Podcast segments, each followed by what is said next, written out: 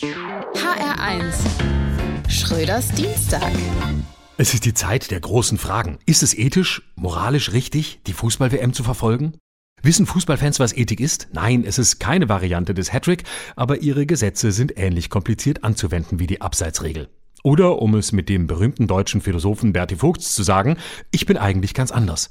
Nur habe ich leider überhaupt keine Zeit dazu. So schwer es viele Menschen in Katar haben, auf die Frage darf ich, müssen sie nicht lange nach einer Antwort suchen. Die lautet in Katar nämlich immer Nein, darfst du nicht.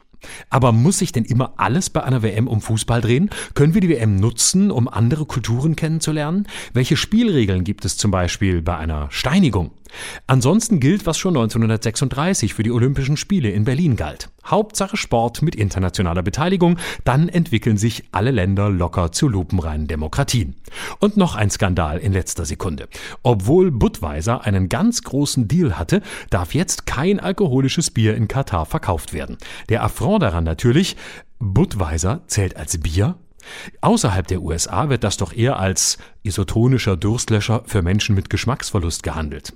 Jetzt sagen viele Fußballfans in Deutschland, sie wollten ohne Rücksicht auf ihre Gesundheit gegen die WM in Katar protestieren und pro Tag einen Kasten Budweiser trinken. Nimm das, letzte Generation. Nun sagt FIFA-Präsident Infantino, wer kümmert sich um die Arbeiter? Die FIFA, die WM und Katar. Und jeder weiß, was es heißt, wenn jemand in einem Mafia-Film sagt, soll ich mich um ihn kümmern, Boss?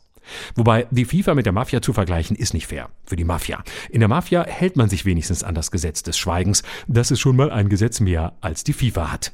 In diesem Sinne hätte ich für die FIFA eine Alternative zu Katar. Infantino soll die WM ruckzuck nach Moskau verlegen. Da haben wir den Boykott schon ein bisschen geübt. Schröders Dienstag. Auch auf hr1.de und in der ARD Audiothek. HR1. Genau meins.